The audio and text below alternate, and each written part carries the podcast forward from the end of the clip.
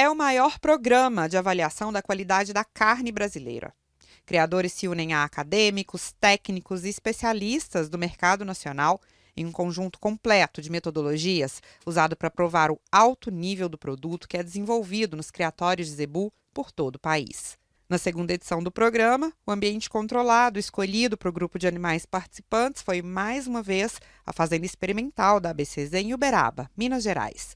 Foram 14 meses e animais de quase 100 criatórios de 20 estados.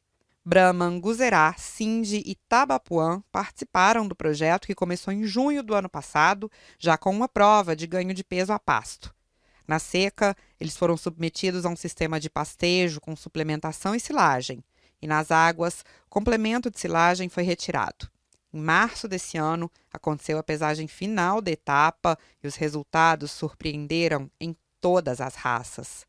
Na fase de confinamento, eles foram submetidos ao teste de desempenho e eficiência alimentar, com um acompanhamento diário e medição computadorizada.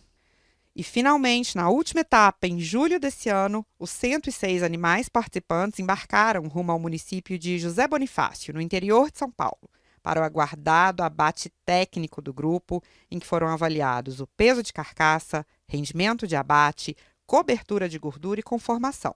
Técnica e ciência aliadas a mais de 100 anos de experiência em campo, num trabalho inovador da BCZ e parceiros, que será divulgado amanhã a partir das 8 horas da manhã.